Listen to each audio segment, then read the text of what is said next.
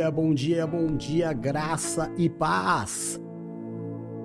Aqui estou eu, apóstolo Jefferson Zangão. Domingão lindo, um vendaval aqui no litoral maravilhoso, mas parece um vento que sai de dentro de um. Como é que eu vou falar? De uma fornalha, né? Um vento quente que só Jesus. Benção, as árvorezinhas tudo tortinha por aqui. Tadinha das árvores aqui do vizinho. Ela tem acho que é um mamoeiro, né? Bem atrás aqui da piscina, quem veio já, quem veio lembra, né? Tinha aquele mamoeirozinho. Tá tortinho, tortinho, acho que vai cair. Tamanha ventania que está aqui no litoral de São Paulo hoje, mas glória a Deus. Dia 29 de outubro, olha só, hein? Mais um mês que passa voando. 29 de outubro do ano apostólico de Áquila e Priscila. Estamos chegando no finalzinho do mês. Estamos chegando, aliás, no finalzinho do ano. Último bimestre. Segura firme. Fé em Deus. É, vamos que vamos. Não dá para retroceder nem para desistir agora no final. Vamos para cima, vamos para frente que atrás vem gente. E hoje um dia extremamente especial. Hoje nós começamos o nosso penúltimo jejum do ano com uma palavra muito maravilhosa, cheia de detalhes. E os detalhes eu vou passar para você aqui hoje. É o milagre da cura da filha endemoniada da mulher Ciro Finícia. Uma grande bênção não está entre os milagres de Jesus mais famosos, mas muito importante a ponto de nós colocarmos ele aqui na nossa campanha, na nossa semana de jejum. Então preste muita atenção aos detalhes porque Deus vai nos tratar esta semana. Consagre aí ao Senhor o seu alimento. Você sabe, essa semana ela é diferente. Para nós que estamos aqui no grupo dos 12, não é? Esta é uma semana em que consagração nós vamos acompanhar os cultos do jejum. Amém? Então você consagra o seu alimento e dentro do possível, sem nenhum tipo de obrigatoriedade, mas como um voto como alguém que quer algo de Deus, como alguém que quer aprender e receber mais do Senhor. E essa palavra vai nos falar muito sobre isso. Então você vai acompanhar os cultos da noite dentro do possível. Amém? Leve a sério, pega firme, irmão, esses últimos dois meses do ano. Muita coisa vai se definir nesse sprint final agora do ano. Amém? em nome de Jesus. São 10 horas em pontinho, vamos lá então. Bispa Paula, meu amor, graça e paz, seja bem-vinda, bom culto para você. Aliás, bom discipulado para você. Bruna, meu amor maior, graça e paz, bom discipulado para você. Isaqueira, filho querido, graça e paz. Bom discipulado para você. Elvira, meu amor gigante. Bom discipulado para você, quanta saudade. Valéria, meu amor, bom discipulado para você. Geizinha, filha querida, meu orgulho, graça e paz, bom discipulado para você. Madrinha querida, já fui duas vezes aí no mercadinho. Hoje tá doentinha, madrinha. Ô, oh, coitadinha. Vamos orar, vai ficar tudo bem, viu, madrinha? Em nome de Jesus. Quando terminar aqui o discipulado, você já vai estar tá zerada. Eu creio em nome de Jesus. Tá faltando só a Rezinha e a Raquel, né? Mas vamos começar porque senão atrasa o teu almoço. A palavra ela não é cumprida, mas ela tem muitos detalhes. Antes de começar, por favor, só me deem um feedback sobre áudio e vídeo. E aí eu já vou começar com a leitura da palavra, tá bom? É, eu ontem não encontrei também nenhuma passagem legal de vídeo, até porque, como eu disse para vocês, não é daqueles milagres mais famosos de Jesus, né? Então é difícil encontrar um vídeo com uma boa qualidade.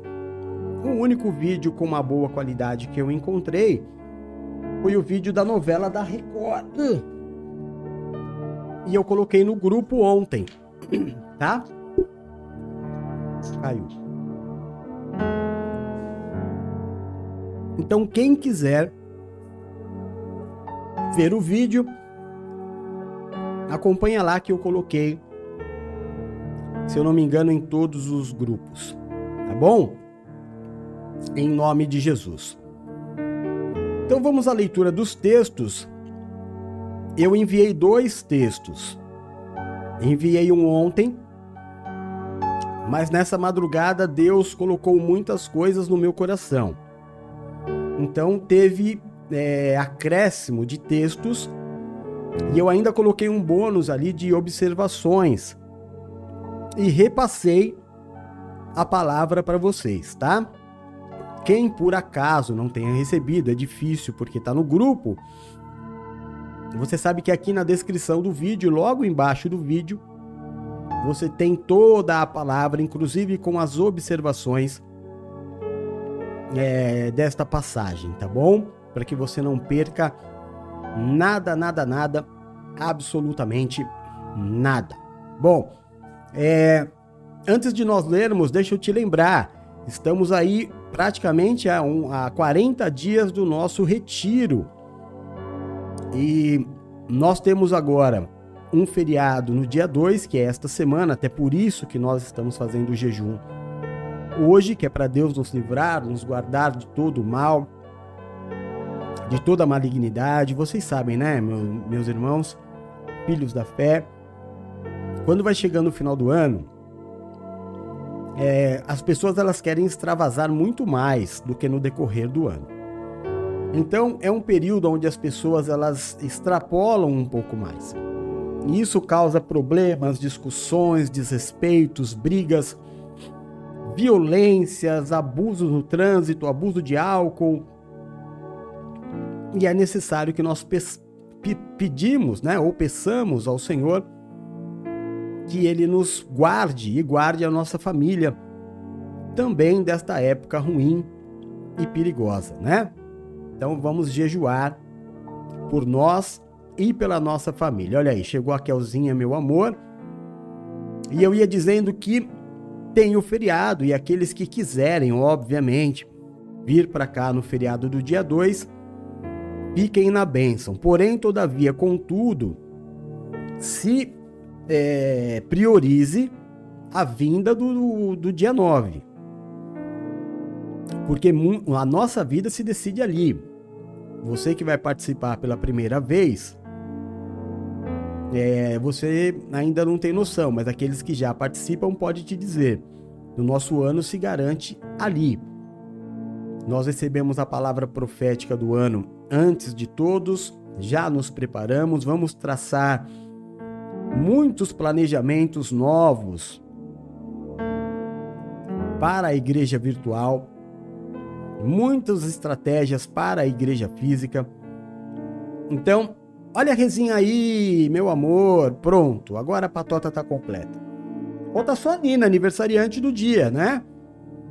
Oh, meu Deus do céu. Seja bem-vinda, Resinha, bom discipulado para você. É, então, prioriza, tá? Se você tiver que escolher entre vir neste feriado nos visitar, passar um tempo conosco, mas se isso for colocar em risco a tua vinda para cá, em dezembro, no nosso retiro, não pense duas vezes porque o retiro é uma obrigação.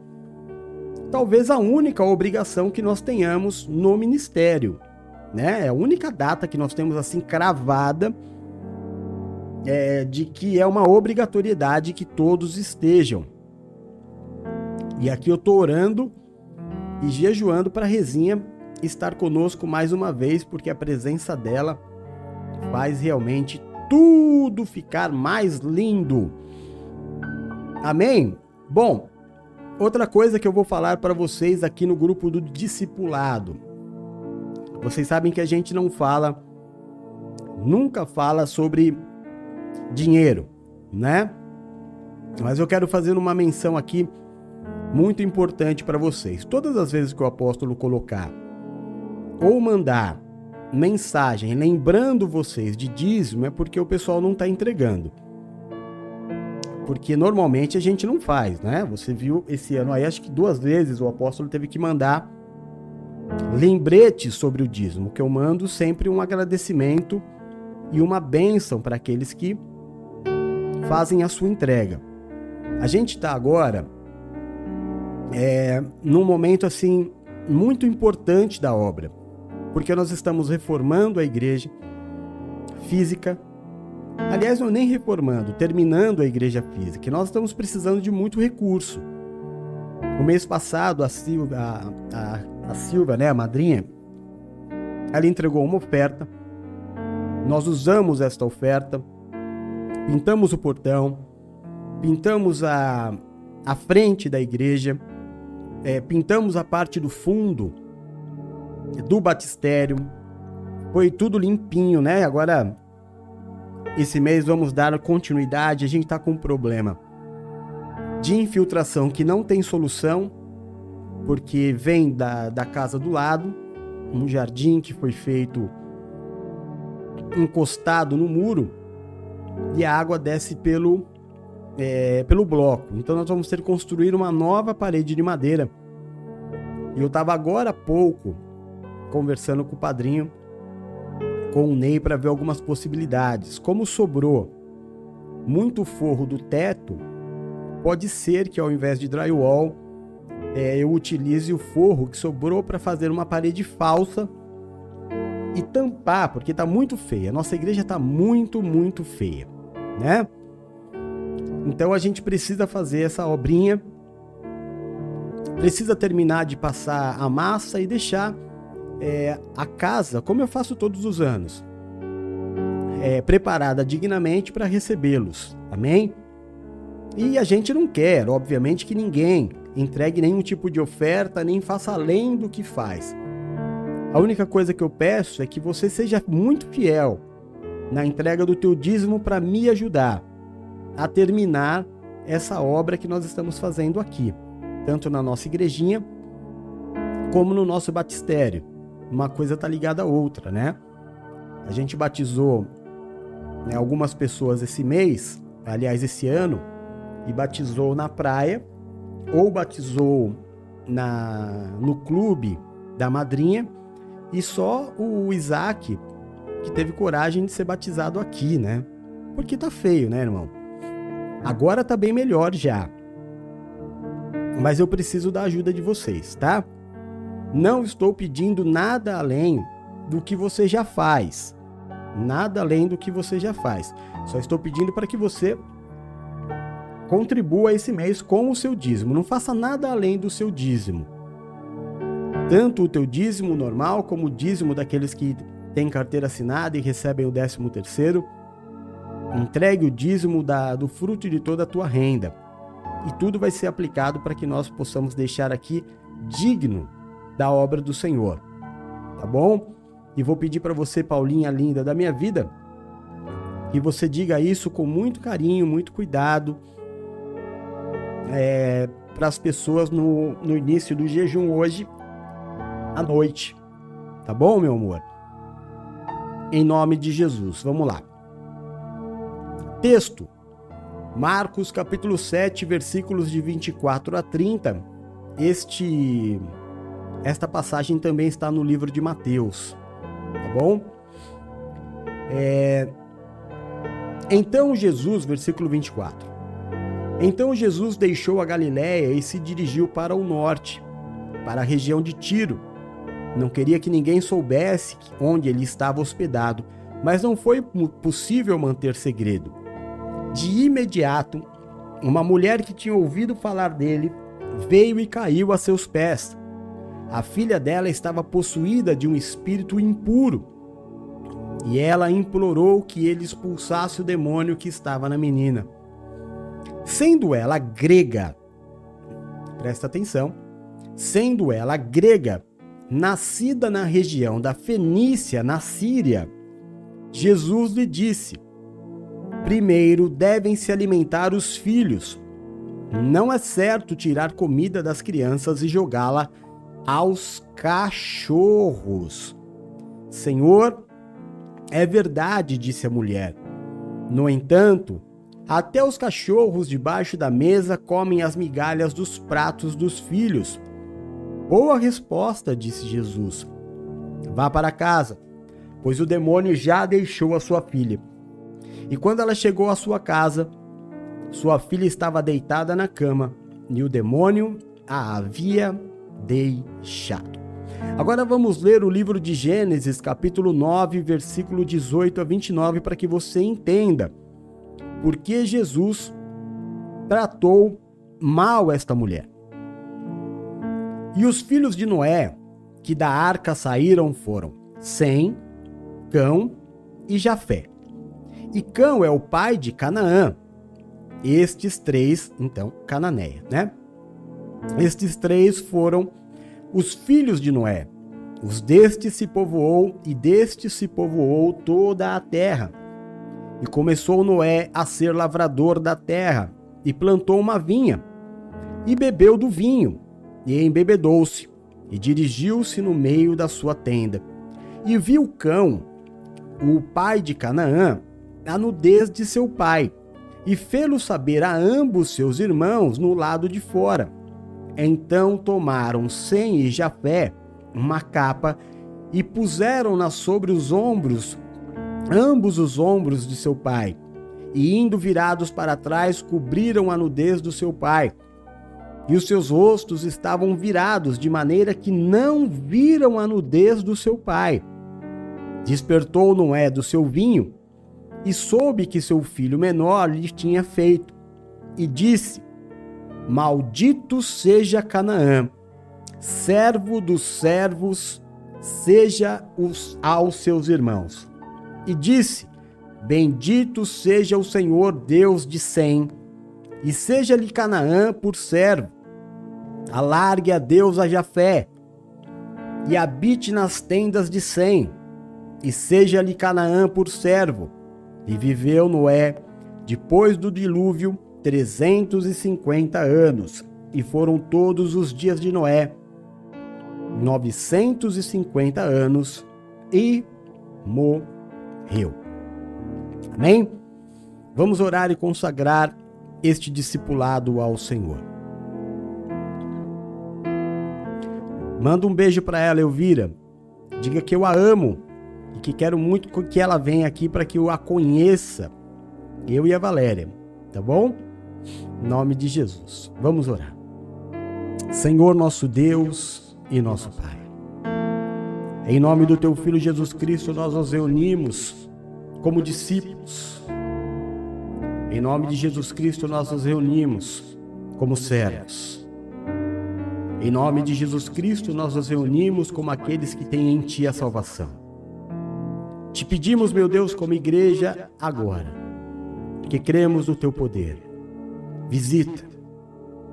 Visita como teu servo, eu estendo as minhas mãos sacerdotais. Em direção agora à irmã da minha amiga querida Elvira. E eu repreendo todo o mal na vida dela agora. Todo pânico, toda ansiedade, todo mal, toda tristeza, espírito maligno que vem trazer a ansiedade e o medo eu te repreendo agora no nome de Jesus Cristo e te declaro: sai, saia agora, em nome de Jesus, eu te expulso, no nome do Todo-Poderoso Jesus Cristo, porque as portas do inferno não prevalecem contra a igreja. E eu declaro a sanidade ser agora recomposta sobre esta mulher. Eu declaro em nome da igreja de Cristo a libertação desta mulher agora em concordância como igreja. Nós entramos nesta batalha, entramos nesta guerra. Nós damos fim a essa ação maligna. Em nome de Jesus eu te ordeno, Satanás. Abandona esta vida agora. Agora. Em nome de Jesus. Parta em retirada. Em nome da igreja de Cristo. Sai Sai agora. Em nome de Jesus. E que neste momento, Deus Todo-Poderoso, em que a tua palavra será pregada, que não saia da minha boca palavras humanas ou aquilo que eu queira dizer, mas que em todo momento o teu Espírito ministre a minha vida e a vida dos meus irmãos que aqui estão. Repreende, Deus de amor, todo valente que se levantar contra esta palavra. Maior é o Senhor que está nas nossas vidas do que aquele que está no mundo. Feche as portas. Meu Deus, marca cada um que ouve agora onde chegar o som da minha voz. Coloca o sangue do Cordeiro, a marca, a cédula que pagou a dívida, a cédula que anulou o peso do pecado e fechou as brechas. Coloca sobre cada um, meu Deus, que chegar agora o som da minha voz. Repreende o maligno. Que todo valente que se levantar contra esta palavra tentando trazer a confusão, caia por terra agora, em nome de Jesus e seja dada a ti a honra, a glória, o louvor, o domínio e toda a majestade. Nós oramos o nome santo e poderoso de Jesus Cristo. Amém e amém. Graças a Deus. Amém? Em nome de Jesus. Oi, Elvira, como é que ela está? Fala para mim. Ela ouviu a oração? Deixa eu. Pera aí, irmãos, antes de eu começar. Isso é muito importante. Elvira, querida, fala para mim. Eu sei que tem um delay.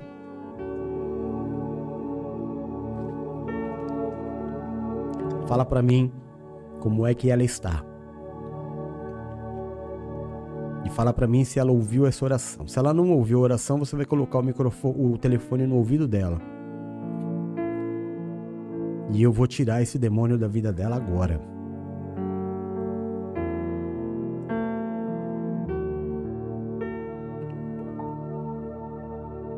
Amém. Então, em nome de Jesus. Amém. Então vamos lá. Bom,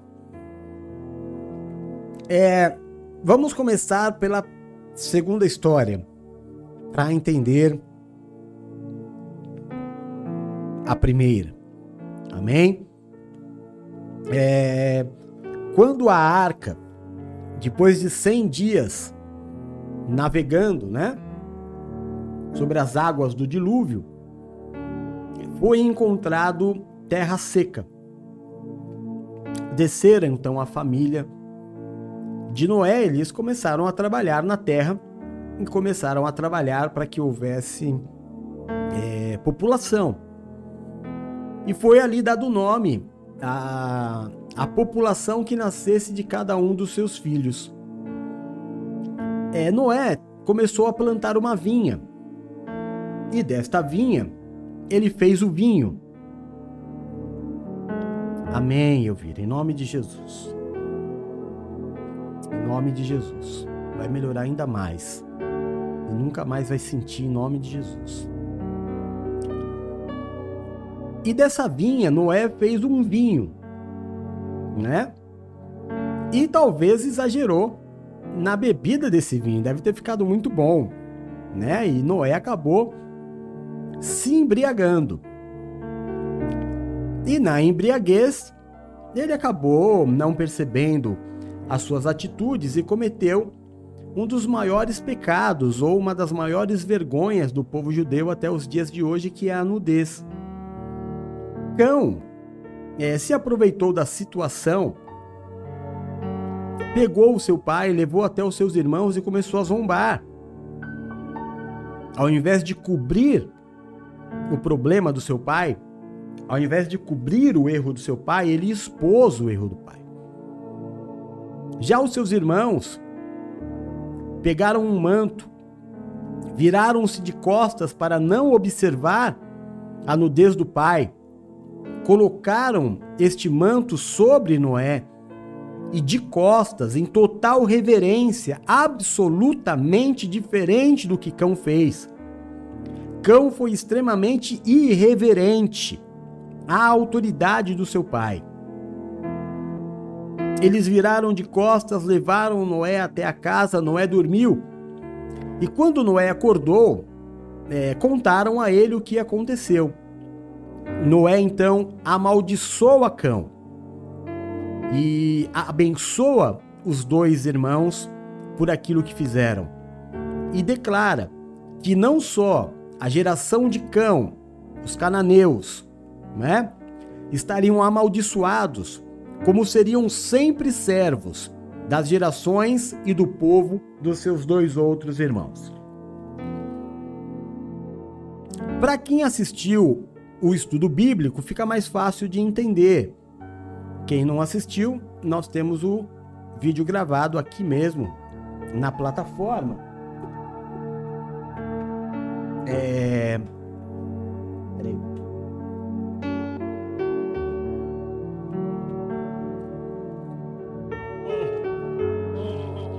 força para tirar essa água daqui.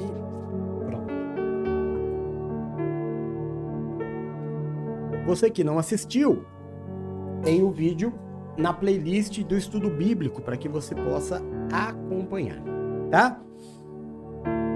Mas toda a geração de cão até os dias de hoje, ela é amaldiçoada. Eu quero contar para vocês uma história de um bispo que ele é uma referência para muitos ministérios, né?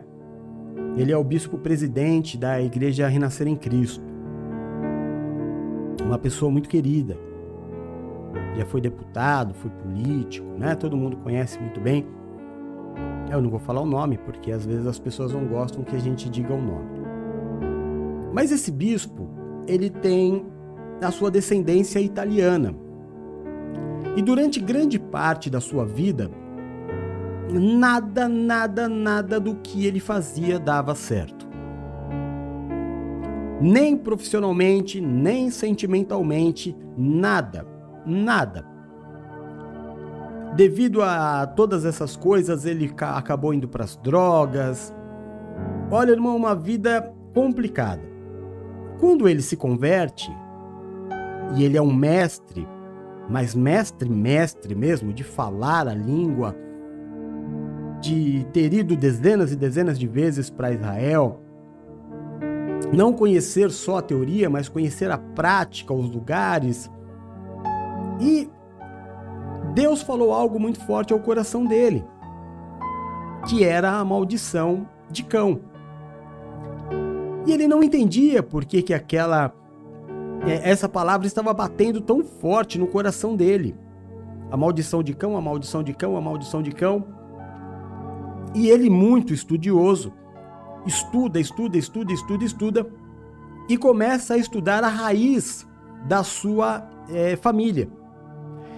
E ele é, tem como descendência é, pessoas da Calábria, seus descendentes, ele, né, os, os pais, os avós, todos descendentes da Calábria na Itália. E aí ele viu que a descendência de Cã, os cananeus, uma grande parte habitou na Europa, naquela região. Então ele entende que a maldição de cão estava sobre a vida dele. E ele liga uma coisa a outra, porque que a vida dele nada, nada dava certo. Ele ora e Deus dá para ele um direcionamento. Ele escreve uma carta de renúncia explicando a todos os seus familiares o que ele havia descobrir, descoberto, né? Ia falar descobrido. O que ele havia descoberto. Ele escreve uma carta a todos os seus descendentes na Itália. Fala para todos os descendentes aqui do Brasil. Envia uma carta para que todos eles renunciem essa descendência. E você vai ver como tem tudo a ver com essa passagem. Tudo a ver com essa passagem. É, ele envia essa carta naquele ano em que ele envia essa carta, a vida dele começa a mudar. Mas muito.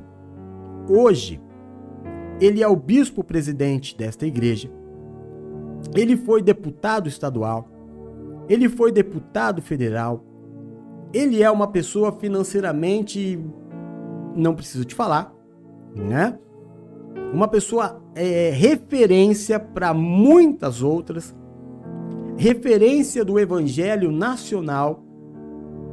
E tudo isso mudou quando ele nega, renega coloca a sua família nas mãos de Cristo, para que a maldição de cão fosse retirada de sobre ele. Agora vamos à história da mulher cananeia. Primeira coisa, é, já ouviu aquele ditado? É, não dá ponto sem nó? Jesus não dá ponto sem nó. Neste momento do ministério de Jesus, havia um grupo de espias. Havia um grupo de fariseus que receberam ordens para acompanhar Jesus onde ele fosse.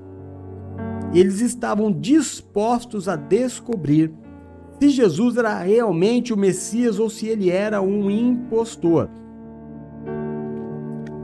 E aí você vai ver, né, como a gente já viu, que em todo milagre de Jesus, em toda pregação, sempre vai ter fariseus questionando Jesus sobre aquilo que foi feito, como foi feito, tal e coisa. Jesus, pela primeira vez, sai da sua nação. É a única vez em que Jesus sai da sua nação. E sair da sua nação, eu quero que você entenda, né? Enquanto Jesus e os discípulos estão ali na região é, dos judeus, embora as pessoas questionem, né, uma grande multidão seja é, convertida, eles estão quase que falando a mesma língua ou estão é, entendendo o recado que Jesus está passando, porque Jesus conhecia totalmente as leis judaicas. Os discípulos totalmente se vestiam como eram circuncidados. A discussão era feita num nível meio que de igual para igual. A forma de vida era a mesma. Acreditavam no mesmo Deus. Estavam errados? Estavam errados, mas acreditando no mesmo Deus. A gente não pode aqui deixar de lembrar que os judeus são os filhos de Deus. Nós somos os adotados. Deus trata os seus filhos de uma forma diferente. Quando Jesus pega os discípulos e ele vai para a região da Síria, Sírio-Fenícia, ele está indo para um lugar onde as pessoas não têm a mínima afinidade o mínimo conhecimento sobre os costumes judeus. Nenhum. Eles vão para um lugar onde a gente costuma chamar de pagão. Gentios pagãos, que tem todo tipo de crença, que tem dezenas de deuses, eles adoram tudo, adoram a terra, adoram o sol, adoram a lua, adoram o grilo, adoram a comida, Irmãos, eles têm um mapa de deuses, um monte de deuses. E para completar, é, a descendência de Cão está aí. Não, você não vai ver no livro de Marcos é, sendo dado a ela o nome de Cananeia. Mas no livro de Mateus, e eu depois vou explicar por que, que eu escolhi o livro de Marcos para falar e não de Mateus, já que a gente estava vindo pelo livro de Mateus, Mateus declara, né? Tanto que ela é estrangeira, como ela é cananeia, ou seja, filha de cão. Mas ali também está toda a descendência dos é, fenícios. Apóstolo, quem são esses? Descendentes, por exemplo, de Jezabel. Jezabel que foi uma mulher tão terrível. E aí você vai entender qual foi o fim de Jezabel. Comida pelos cães. Não é? Então, marca o que eu te disse. Jesus não dá ponto sem nó. Comida pelos cães. Então, esta mulher, ela é amaldiçoada por ser descendente de cão. Ela é uma mulher que não tem outra coisa. Está aí nas observações. Se ela vai buscar ajuda, é porque certamente ela era uma mulher solteira, ou viúva, ou separada. É, você lembra de todos os milagres que a gente vem acompanhando? É o centurião que vai buscar ajuda do, é, do servo que está doente, é Jairo que vai buscar a ajuda do filho que está doente, não é? É sempre o homem que vai buscar a ajuda, não é o papel da mulher. Se esta mulher vai até Jesus, é porque ela era sozinha. Outra coisa que a gente pensa, ela chega para Jesus gritando que a filha dela está endemoniada e numa condição muito difícil de lidar. Muito difícil. Mas ela está sozinha. Onde será que ela deixou a filha dela? Será que deixou trancada, presa? Depois a palavra diz que quando ela chegou em casa, a menina estava bem, ou seja, ela deve ter trancado a menina em casa e, e ido até Jesus. Jesus então, completando, né, voltando aonde eu estava, ele sai pela primeira vez, ou talvez pela única vez. Ele sai da sua nação para se deparar com um povo e, claro, sem dar ponto, sem nó, levar os discípulos a entenderem que existem ovelhas perdidas do reino de Deus. Que, mesmo num lugar completamente errado, tudo torto, nunca ouviram falar de Deus, existem ovelhas perdidas. Aquela mulher, ela chega até Jesus, ela vinha com uma vestimenta diferente, com uma fala diferente, com um jeito de andar diferente. É, ela era uma mulher que Deus, Deus Pai, havia deixado de lado. Porque aqueles que a quem você amaldiçoar, você que tem um óleo da unção sobre a tua cabeça, você que está nesse discipulado, você vive exatamente a palavra que Deus deu a Abraão. Abençoados serão os que te abençoarem, e malditos serão os que te amaldiçoarem. Então, da boca do homem de Deus e da mulher de Deus, que tem autoridade espiritual, pode sair a bênção e a maldição. Nós somos cristãos. Embora nós tenhamos e saibamos que tenhamos o poder de amaldiçoar alguém, nós não somos profetas da maldição e nem da morte, nem das trevas. Somos profetas da luz. Nós não usamos poder do mal, usamos poder do bem. O Senhor Deus diz que todos os dias coloca diante de nós dois caminhos: o da bênção e o da maldição, o da vida e o da morte. Aquela mulher havia sido amaldiçoada por um dos patriarcas. Toda a geração dela até os dias de hoje. Até os dias de hoje, a maldição não foi quebrada. Mas aí você que você está perguntando, apóstolo, como é que eu faço para quebrar uma maldição dessa? Da mesma forma com que este grande homem de Deus, que foi muito importante na minha vida, quebrou na sua vida e na sua família, e ela, agindo da mesma forma, quebrou. Você quer ver? Presta atenção na história. Jesus está nesta terra, obviamente, por dois motivos. Por ela, para salvar uma ovelha perdida, não é? Embora ela não soubesse, ela não conhecesse, Deus conhecia aquela pessoa. Deus conhecia aquela mulher. E também para que os discípulos começassem a perceber que, mesmo fora da sua placa da igreja, que mesmo é, entendendo o evangelho diferente, que mesmo é, professando talvez uma fé diferente, existem pessoas em lugares que para você não valem nada, lugares que para você são malditos, lugares para você que são reuniões de demônios, mas que para Deus existem pessoas preciosas. Existem ovelhas perdidas que precisam ser resgatadas. E, bom, vamos lá porque é muita pregação. E tem muita garrafa caindo aqui também. De água que eu acabei de pegar lá na madrinha, tá? Explicar, né? Que a gente tá falando de Noé caído de bêbado. De repente, né? Cai garrafa aqui, ó. Aguinha com gás peguei lá agora, até porque meu jejum é de refrigerante.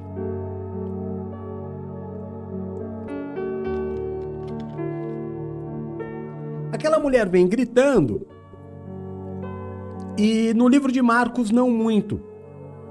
Mas no livro de Mateus, que, que dá mais detalhes, Jesus faz de conta que ninguém está falando nada. E ela vem gritando: Jesus, Jesus! Nada, nada. Jesus ignora, trata ela com silêncio, trata ela com desprezo, com o desprezo de alguém que foi é, rejeitado pelo próprio Deus Pai. Aí ela vem até Jesus. Os discípulos se irritam porque veem que Jesus está também tratando ela de uma forma diferente que ela não faz parte do povo.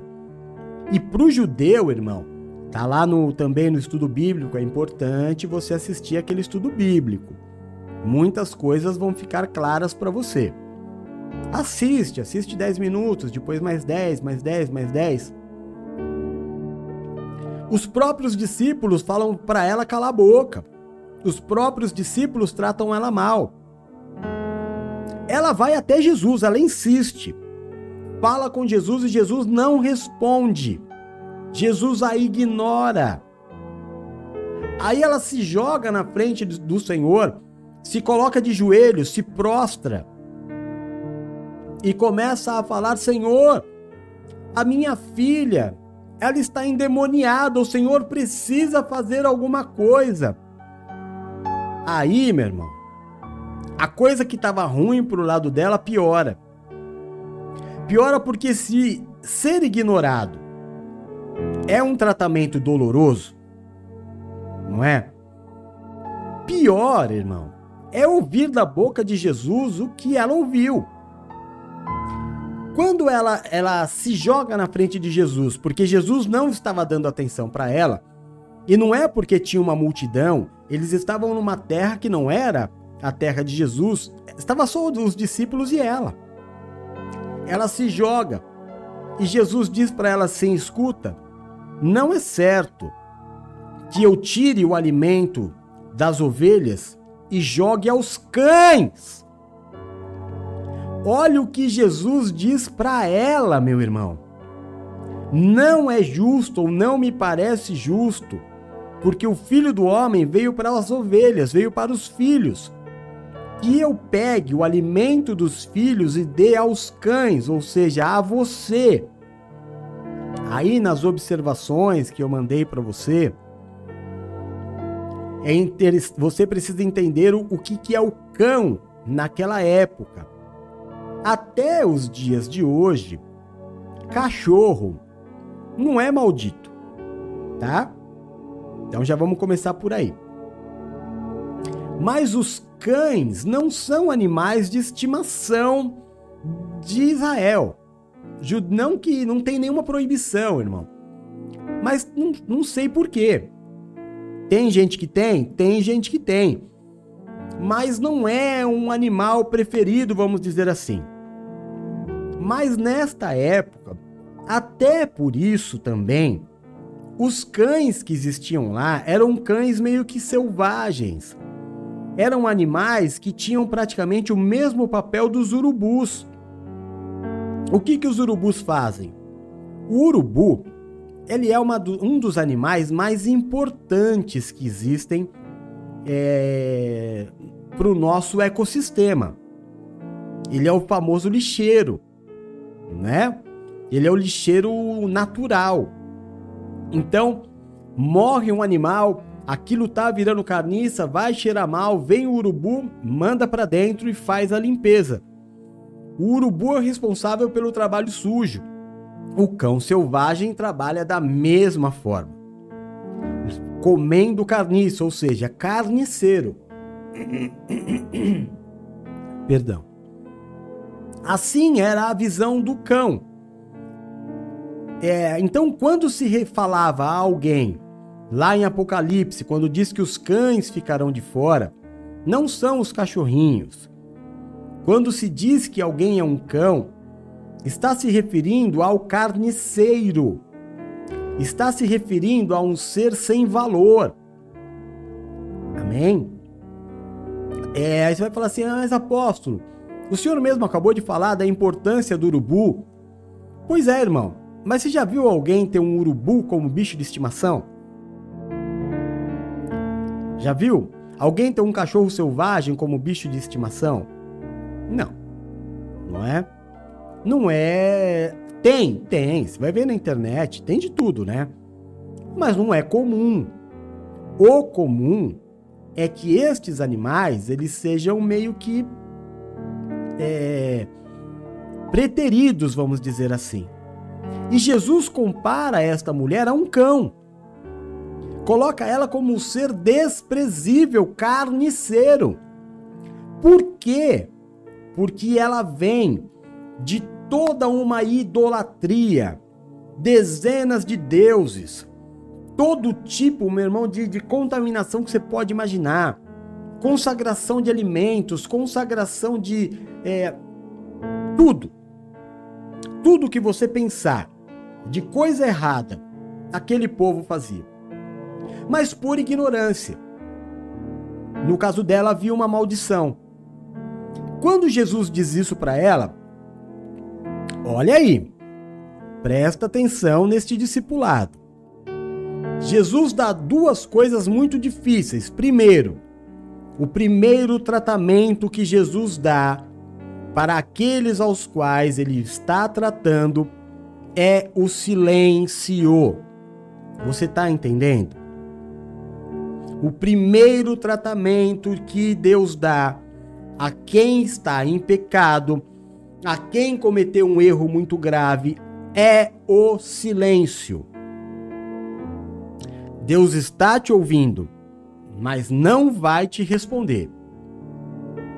Você não tenha dúvida de que aquela menina seria curada sem que Jesus dirigisse a palavra àquela mulher. Amém? É duro, é difícil. Às vezes tem você briga com o seu cônjuge, seu namorado, e aí a pessoa passa um tempo de cara feia sem olhar para tua cara. Já é uma situação ruim. Então o silêncio ou o desprezo, entre aspas, é um tratamento muito dolorido, porém é o tratamento usado por Deus. Ela rompe este tratamento. Ela obriga o Senhor a falar com ela. Seria melhor ela não ter feito isso. Porque a palavra que vem é uma palavra pior do que o silêncio. Mas aí vem uma primeira, primeira e grande lição ela desejava, ela queria, ela suportou o silêncio, ela suportou o desprezo e ela suportou a palavra pesadíssima. Ela suportou uma palavra pesadíssima de Jesus. O livro de Marcos vai direto para a fala. O livro de Marcos que nós estamos lendo Assim que Jesus diz para ela: Eu não vou dar para você a comida do, do, das ovelhas. Não seria certo dar a comida das ovelhas para os cães. No livro de Marcos ela fala direto: Senhor, mas até os cães se alimentam das migalhas que caem da mesa dos seus donos. No livro de Mateus, e é claro que você vai pesquisar, porque você quer aprender mais. No livro de Mateus, a palavra diz que depois que Jesus dá essa pancada nela, e eu duvidei, ó dó, que alguém aqui suportaria uma pancada dessa, ela toma a pancada e Mateus diz que ela o adorou.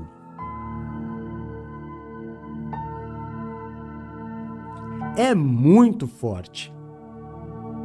E aí ela diz para Jesus: Mas, Senhor, até os cães se alimentam das migalhas que caem da mesa dos seus donos. Aposto, o Senhor acabou de falar que o cachorro não era muito bicho de estimação. Não para os judeus, mas Jesus não está na sua nação. Ele está no meio de um povo de costumes completamente diferentes. Inclusive, achados arqueológicos encontraram desenhos. Olha que coisa louca, irmão. Procura na internet. Encontraram desenhos de pessoas sentadas à mesa com cachorros é, Igual acontece em casa que tem cachorro. Eu lembro na minha casa, quando eu tinha uns vira-lata, quando a gente ia à mesa para comer, eles ficavam do lado. Aí você comia um pouquinho e jogava um pedaço, comia um pouquinho e jogava um pedaço, era por isso que eles ficavam ali. E muitos achados arqueológicos daquela região, por favor, procura na internet. Vai ficar abismado.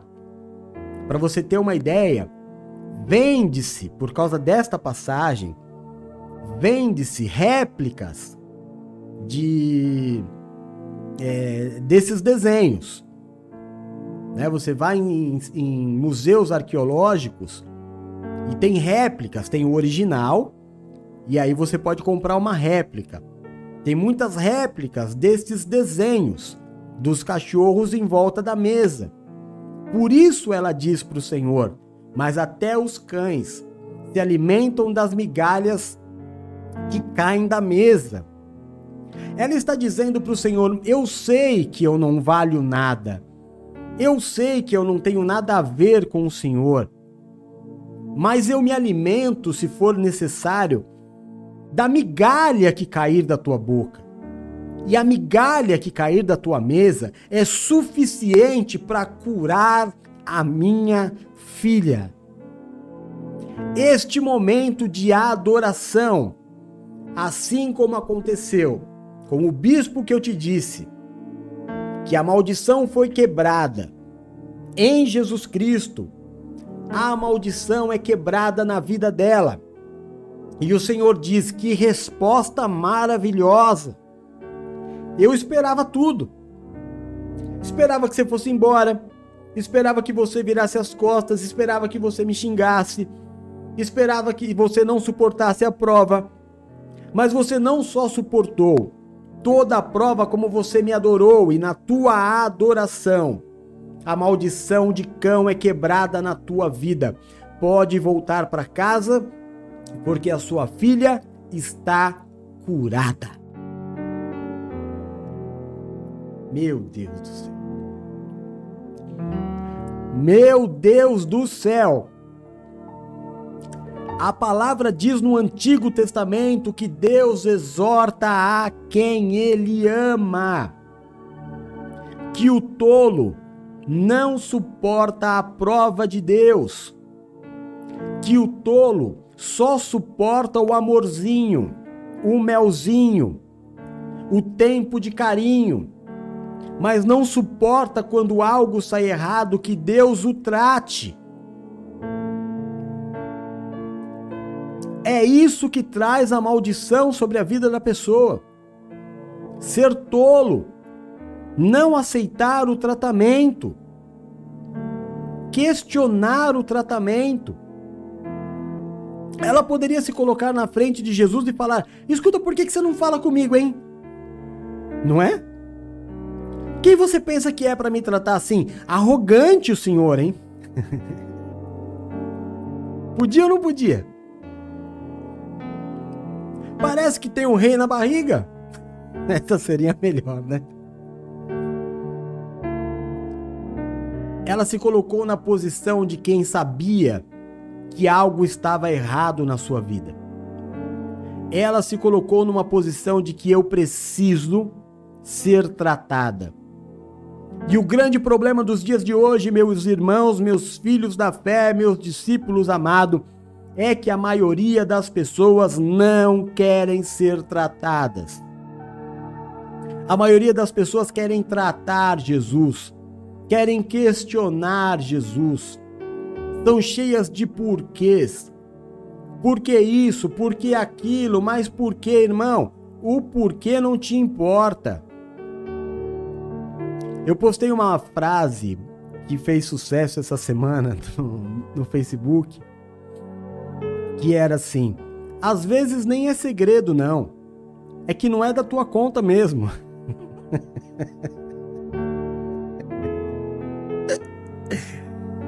Irmão, o tratamento que o teu irmão tá passando não é segredo, é que não é da tua conta. Ou você gostaria que no dia em que você passar por um tratamento, for exposto para todo mundo que você está passando por um tratamento porque você fez isso, isso, isso e aquilo outro? Pera lá, irmão. Não é segredo, não, é que não é da sua conta. A salvação e o tratamento é individual. O tratamento cabe a Jesus, a Deus. O tratamento depois da ressurreição de Cristo e da sua volta aos céus foi dada autoridade aos apóstolos. O tratamento no ministério é feito pelas autoridades do ministério. No caso da NPV, apóstolo Jefferson e Bispa Paula. É isso. Agora não tem que ficar expondo para ninguém. Não tem que você ficar é, fuxicando, indo lá para. Olha o que está acontecendo com você. Calma, irmão. E quando for com você? Como é que vai ser? Você vai querer que as pessoas te tirem do tratamento? Porque uma coisa a gente precisa entender. E eu falei isso aqui na quarta-feira. Quando alguém está tristinho, né? A pessoa fez alguma coisa errada. Tá em tratamento e tá tristinho. Se você vai lá e você afofa o tristinho, você inflama ele. E um tristinho em tratamento inflamado torna-se um rebelde. E você vai ser responsável pela saída desta pessoa da igreja porque ela não está gostando do sabor do remédio e você foi lá e falou para ela: ah, é ruim mesmo, não toma. Ai daquele que for responsável pela saída de um destes pequeninos. Amém? Então não é da sua conta. Não se meta. Não se mete. E aí vamos à ministração, em primeiro lugar, é exatamente isso, né? Antes, deixa eu só falar uma coisa para você. Dos quatro evangelhos. O primeiro evangelho, Mateus. Por que temos quatro?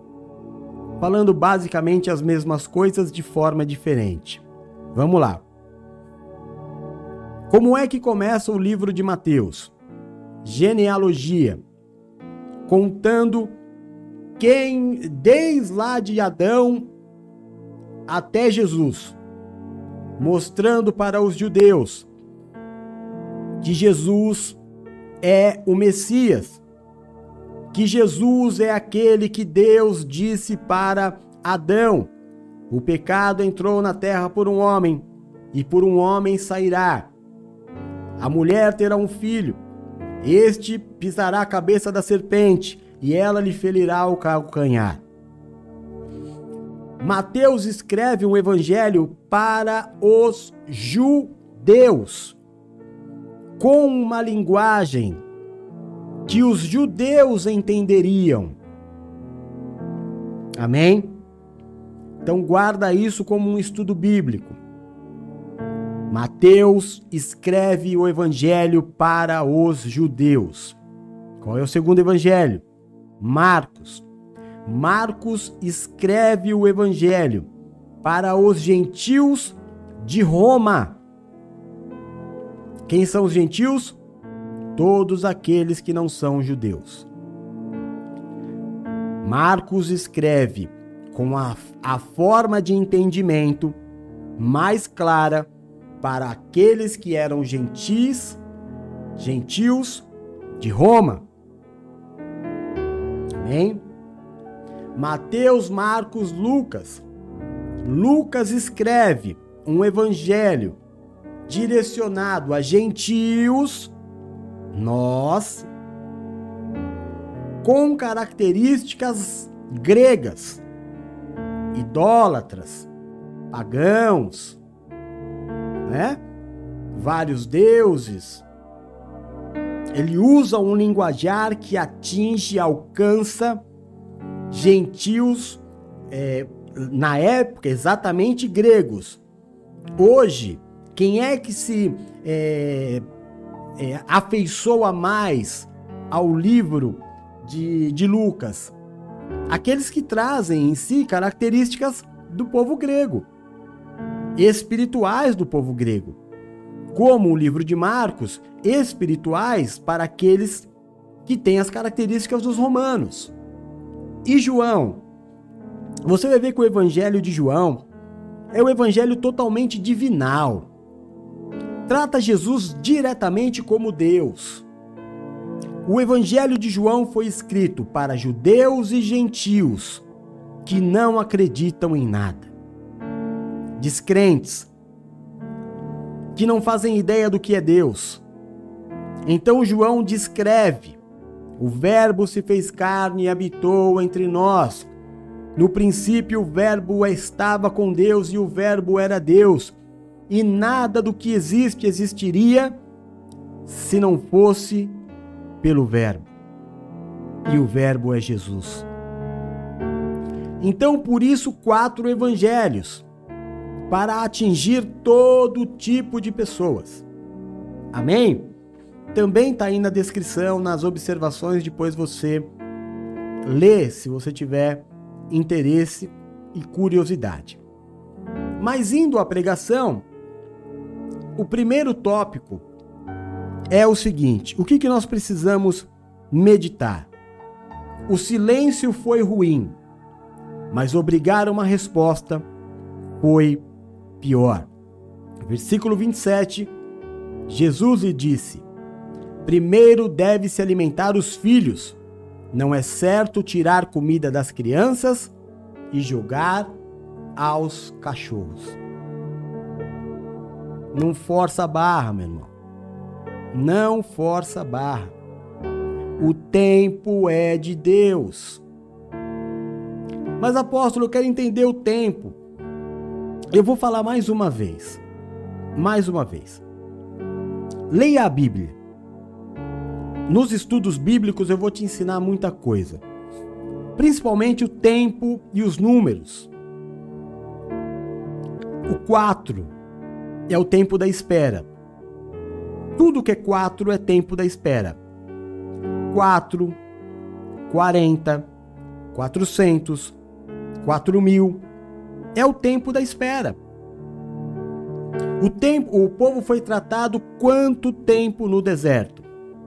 40 anos. O povo ficou quanto tempo no cativeiro do Egito? 400 anos. Amém? No nosso ministério, por exemplo, vamos imaginar que a Silvia cometa algo muito sério. Muito sério. O que no nosso meio é muito difícil acontecer. A gente conduz de uma outra forma, né?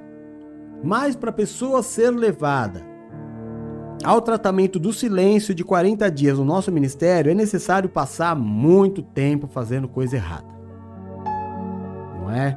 Nós trabalhamos como família, mas o tratamento faz parte da Bíblia. Mas vamos imaginar que daqui 10 anos, trabalhando na mesma situação na, na, na vida da Silvia, ela não demonstre evolução, muito pelo contrário, ela piore e ela precise ir para o tratamento. Então ela vai ficar 40 dias de silêncio. 40 dias de tratamento. Aí, apóstolo, por que não quatro? Eu entendo, irmão. Porque você gostaria que fosse rápido. Mas em quatro dias você não vai pensar sobre o teu erro. Você pode até pensar, mas você não vai conseguir entender e se arrepender. 40 dias, um mês e 10 dias, eu acho o ideal. E é isso que nós colocamos na nossa. É, como é que chama? No nosso estatuto. No estatuto da igreja. O tempo da espera de tratamento são 40 dias. Ao final de 40 dias, vai depender de você querer ficar ou não. Aquela mulher foi curada, a vida dela voltou ao normal do dia para a noite, milagrosamente. Ninguém mais se lembrava, foi tratado, tá curado, acabou, irmão. Volta as coisas como eram antes, vamos andar. Agora, o problema é que nos dias de hoje ninguém quer esperar. 40 dias é um tempo muito bom. 400 anos, eu acho que né, já ficaria um pouco mais difícil. Ou 4 mil dias, ficaria também muito complicado. Então, no nosso caso, são 40 dias. Se ao final de 40 dias você decidiu, ou antes disso foi embora, aí a responsabilidade é sua. É o voto que você fez com Deus, é, são as tuas convicções, é a tua família, não é a tua família. Os 40 dias servem para isso.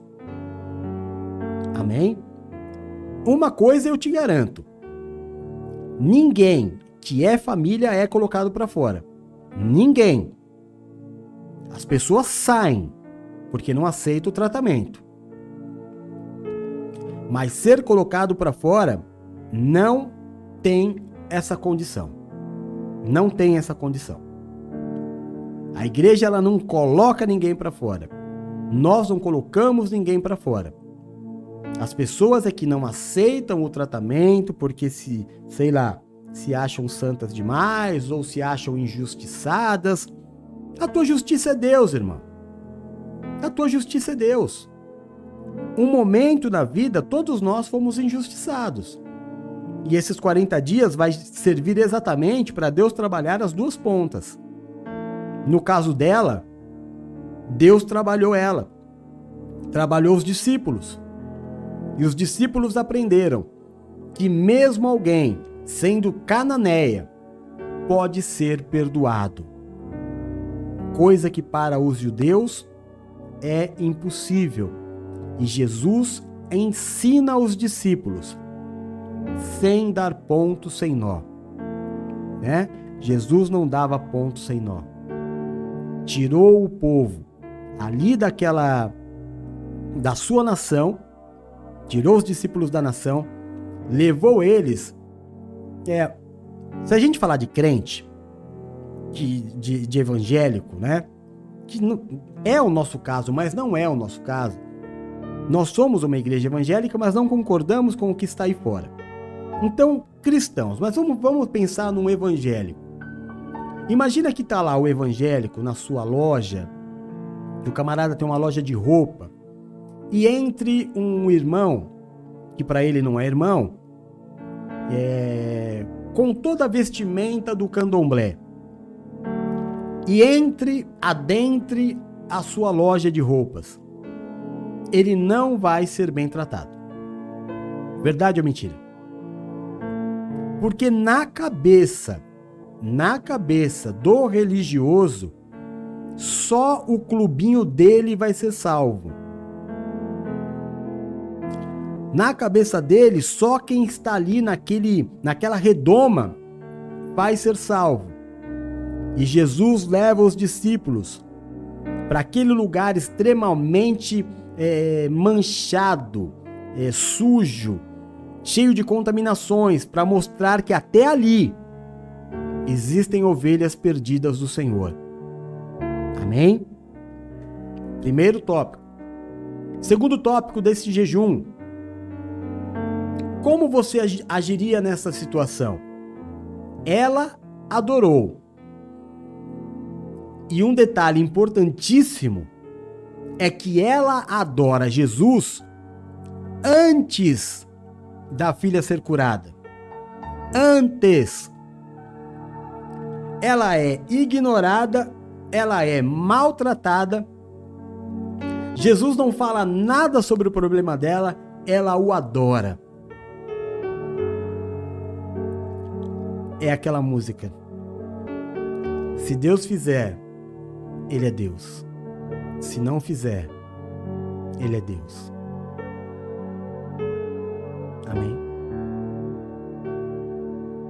Aquela mulher não conhecia Deus, mas respeitou a decisão de Deus. Respeitou o silêncio, respeitou a bronca e o adorou.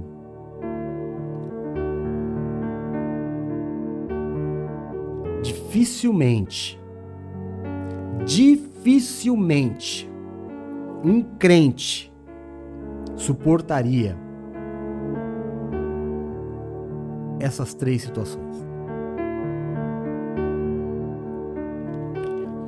Quando ele passasse pelo tempo do silêncio, ele já diria na hora: Quem você pensa que é? Porque ele acha que ele é mais importante. Se ele receber uma palavra dura, ele vai dizer: Quem você pensa que é para falar assim comigo? em terceiro, se ele não receber a bênção que ele está pedindo, ele vai para outro lugar. E você sabe que é assim. Mas aquela mulher que não era crente, que era uma amaldiçoada, na verdade ela era uma ovelha perdida. Ela suporta três situações que eu não tenho dúvida nenhuma que 90% desta geração de crentes não suportaria. Não suportaria. Porque se acham perfeitos demais. A passagem, né, eu nem li. O versículo 28 diz assim: Senhor, é verdade, disse a mulher no entanto, até os cachorros debaixo da mesa comem as migalhas dos pratos dos filhos. Em terceiro lugar, o terceiro tópico desse jejum. A maldição que havia sobre ela foi quebrada na adoração. Ela era cananeia, descendente de Cão. João capítulo 8, versículo 36. Portanto, se o Filho vos libertar, vocês de fato serão livres. Apóstolo, eu sou filho de cão. Aceita Jesus. Se batiza. Já era. Acabou. Acabou para o bispo que eu te disse. Acabou para essa mulher que era cananeia. Não há maldição que não seja quebrada pelo filho. E o Filho que é Jesus, uma vez que te liberta, você está liberto para sempre. Apóstolo, eu cheguei hoje no, no, meu trabalho e tinha lá um trabalho de macumba na porta da minha empresa. E daí? E daí? Tira. Tira, irmão. Apóstolo, eu saí de, de, de, de um lugar onde a pessoa me amaldiçoou. Maldição sem causa não prospera. Como é que você saiu dessa situação? É? Você está com medo por quê? Porque você rompeu seu voto?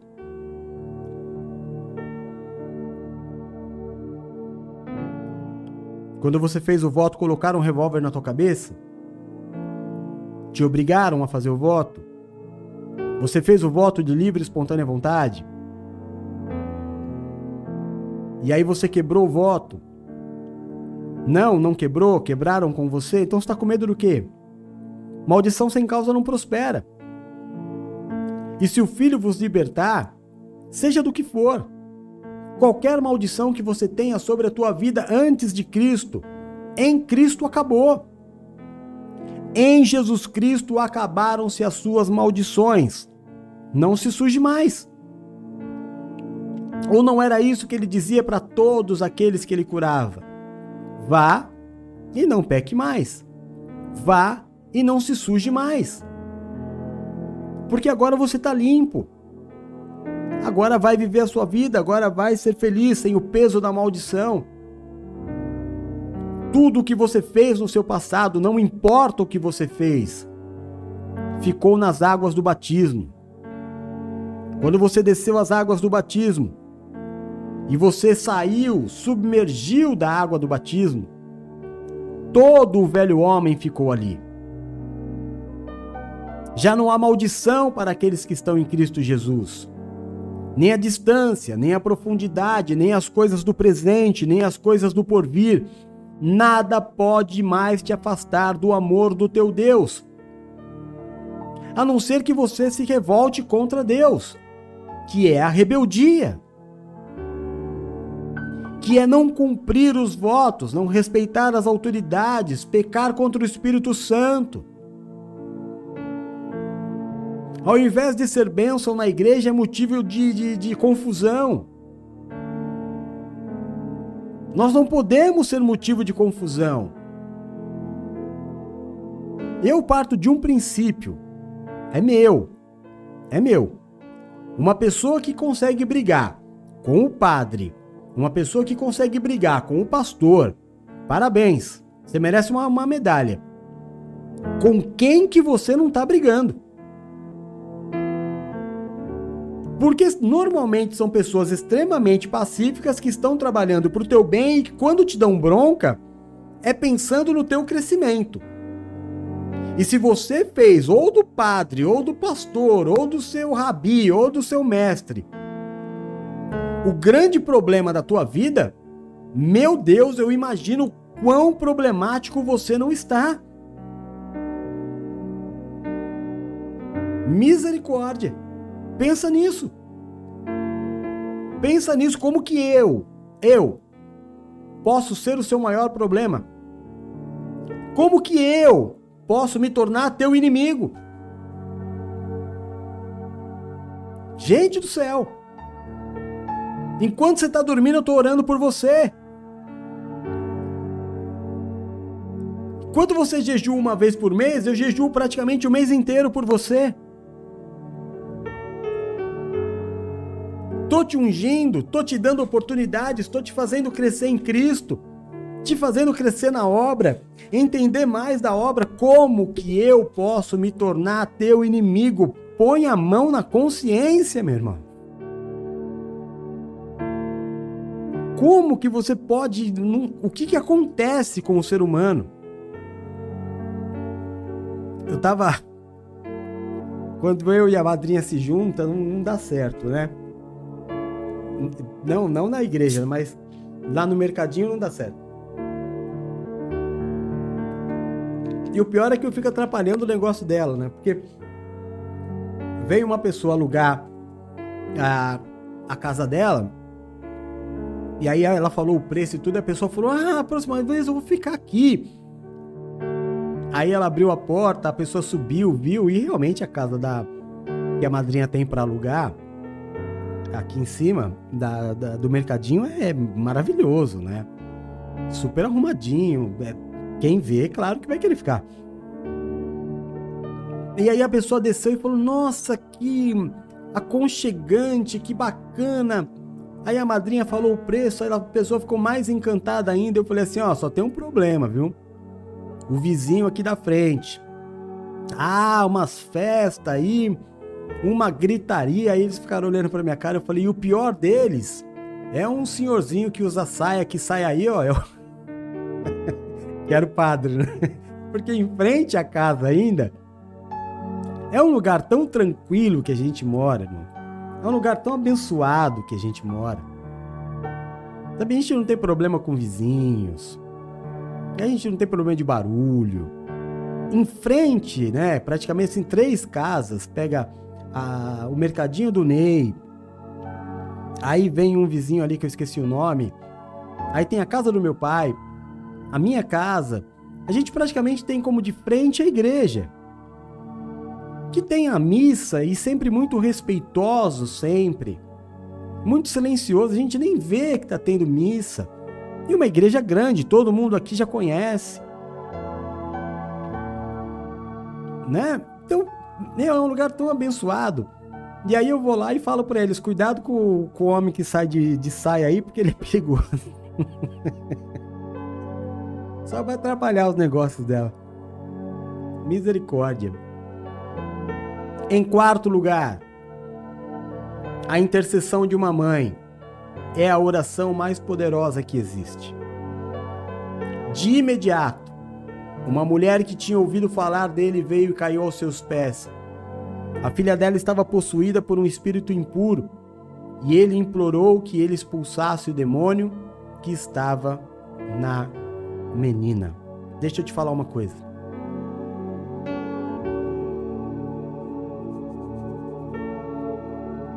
A pessoa mais importante da tua vida é a tua mãe. A maior autoridade espiritual que você tem na sua vida é a sua mãe. Cuida dela. A oração que tem o poder de uma bomba atômica no mundo espiritual é a intercessão de uma mãe por um filho. Pode acreditar no que eu estou falando. Se a tua mãe orou por você, não precisa pastor nenhum orar. Se a tua mãe te abençoou, não precisa pastor nenhum te abençoar. Pensa 79 mil vezes antes de se levantar contra a tua mãe. Porque quem se levanta contra a mãe se levanta contra qualquer autoridade até contra Deus. Quem tem dificuldade em obedecer a mãe não vai obedecer ninguém. No caso das mulheres, não vai obedecer marido, não vai obedecer a Deus, não vai obedecer pastor, não vai obedecer ninguém. E obediência? Obediência é a marca de fé que nós temos. Então você que ainda tem mãe, cuide dela. E você que é mãe, jamais deixe de abençoar os seus filhos. Amém? A bênção do pai, ela é fundamental. Eu fiz isso com a Bruna e eu faço isso ainda com o Rodolfo. A bênção que a Bíblia nos ensina desde Abraão né? Até sempre os pais abençoarem o futuro dos filhos. Essa é a função do pai. Determinar o sucesso, a bênção, a vitória do filho. Não foi isso que Noé fez? Abençoou dois filhos. Jacó não enganou Esaú para receber a bênção de futuro do pai? Essa é a função do pai. Graças a Deus, eu olho para minha filha hoje e vejo nela tudo, absolutamente tudo, o que eu abençoei quando ela era uma criança. Tudo. O meu orgulho, o meu amor, a minha amiga, a responsabilidade, a inteligência, a mulher de sucesso que ela vai ser, a bispa que ela será, muito em breve. É a função do pai. Mas o diário, o dia a dia, o abraçar, o colocar a mão na cabeça. Você sabe que uma das coisas mais lindas que existia e que essa geração Nutella, essa geração mimimi, essa geração que é a geração que menos construiu na história da humanidade. Né? Essa geração só construiu o TikTok. É, a gente traçar uma linha de tempo, essa geração é a geração que menos construiu, contribuiu para a história. E tinha uma coisa que era fundamental na vida de todo mundo, que é pedir a bênção. Que é pegar a mão da mãe, beijar e falar: bênção, mãe. Pegar a mão do pai, bênção, pai. Você sabe quem faz isso? E que eu pago muito pau mesmo? São os católicos. O católico aparece o padre na porta da igreja, sempre corre uma mulherzinha lá e pega a mão dele, é bênção, padre. E ninguém se sente diminuído por isso. Ninguém. Olha, meu irmão, você vai num centro espírita, em qualquer uma das suas denominações, o líder vai ser chamado de pai de santo. Ninguém se constrange em chamar o líder de pai.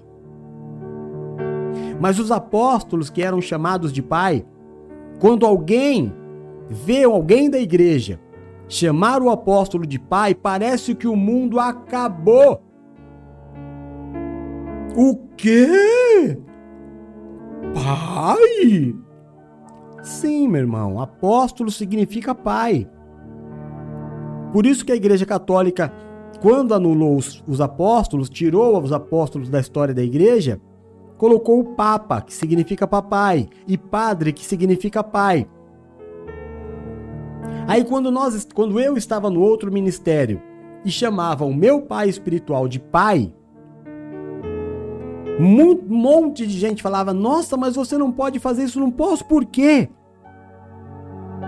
Por quê?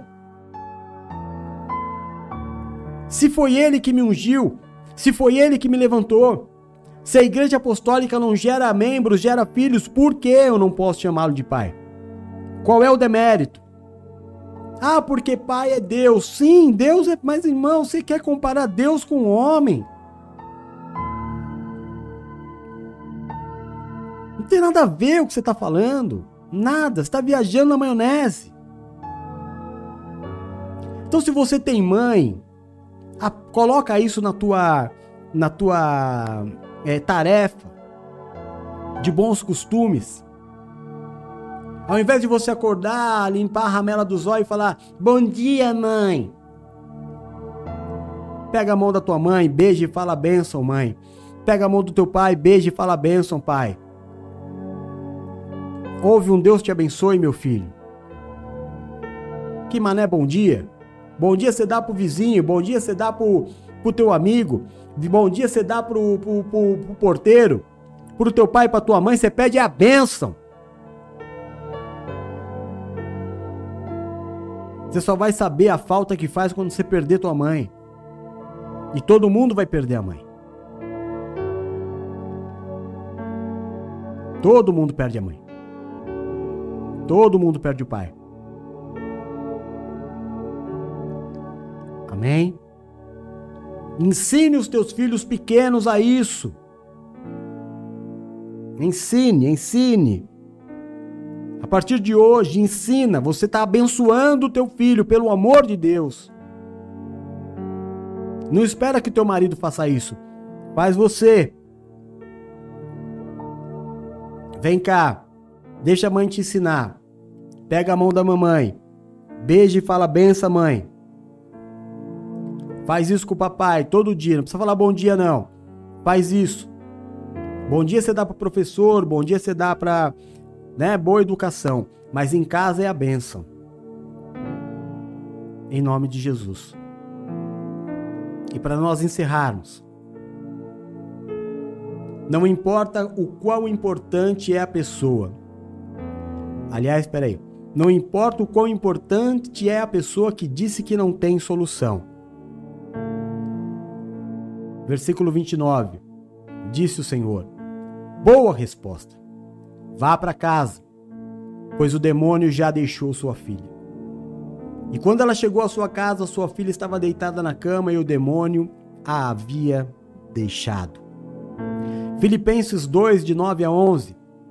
Por isso Deus o exaltou à mais alta posição e lhe deu um nome que está acima de todo nome, para que o nome de Jesus, para que ao nome de Jesus se dobre todo joelho, nos céus, na terra e debaixo da terra. E toda língua confesse que Jesus Cristo é o Senhor, para a glória de Deus Pai. Amém. Não importa quem te amaldiçoou. Não importa quem foi que te disse que não tem mais jeito. Não importa quem foi que disse que não tem cura. Não importa se, oh, ah, mas na história nunca ninguém foi curado. E eu com a light. Não era assim que falava antigamente? O único pecado que não tem perdão é o pecado contra o Espírito Santo de Deus. Apóstolo, qual é o pecado contra o Espírito Santo de Deus? São os pecados que você comete contra a igreja. São os votos que você não cumpre. É a rebeldia contra a vontade do Espírito Santo de Deus.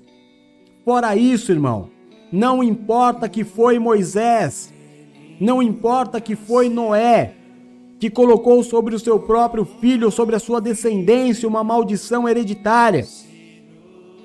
O nome de Cristo está sobre o nome de Noé. O nome de Cristo está sobre o nome de Abraão. O nome de Cristo está sobre o nome do teu médico. O nome de Cristo está sobre o nome de qualquer nome que exista sobre a terra. E a última palavra da tua vida é a palavra que sai da boca do Senhor. E a palavra da boca do Senhor é que ele vai atrás de toda a ovelha perdida de Israel. E se você aceitar o tratamento, se você não se rebelar, se você não se achar a última fé, bolacha do pacote, a última Coca-Cola do deserto, se você suportar o silêncio, se você suportar a palavra pesada, eu, como homem de Deus, te garanto, em tudo que foi pregado aqui, há perdão para a tua vida, há mudança de sorte na tua vida, há quebra de maldição na tua vida. Nada nem ninguém poderá te resistir todos os dias da tua vida. Nada. Porque o nome de Cristo está sobre todo o nome para que o nome do Pai seja exaltado. Esteja bem com Cristo e nada na tua vida vai dar errado. Esteja bem com a igreja e nada na tua vida dará errado. Não se envolva com a religião. Não se envolva com, com, com fábulas. Se envolva com Cristo. se envolva com aquele que pode. Amém. Que Deus te abençoe. À noite, às 19h30, a Bispa Paula vai fazer o início do nosso jejum. Até a noite você ainda pode comer, tá bom? Até a noite você ainda pode tomar o seu refrigerante, o seu café. Mas na inauguração do jejum com a Bispa Paula às 19h30 você começa para valer.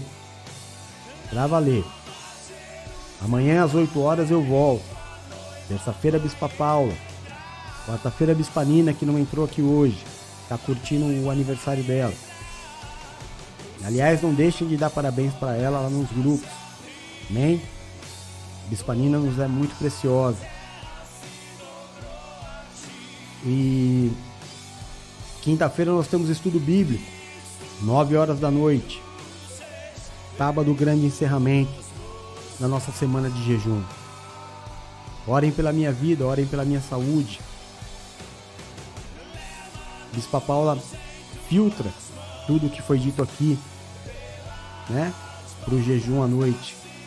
Não se esqueça, por favor, filho, de falar o que eu disse sobre os dízimos, para que a gente possa terminar as obras aqui, tá bom? Diga a todos que nós não queremos oferta de ninguém, só que sejam fiéis na entrega dos dízimos, inclusive do décimo terceiro, daqueles que recebem, para que a gente possa terminar essa obra e deixar tudo bonitinho para o Senhor. Amém? Deus abençoe vocês. Eu amo muito todos vocês. Muito obrigado pela presença. A gente se vê à noite. Eu amo você em Jesus. E à noite a Bispa Paula também vai dar as 12 bênçãos do mês de novembro. Fechado? Fica com Deus. Beijo. Fui.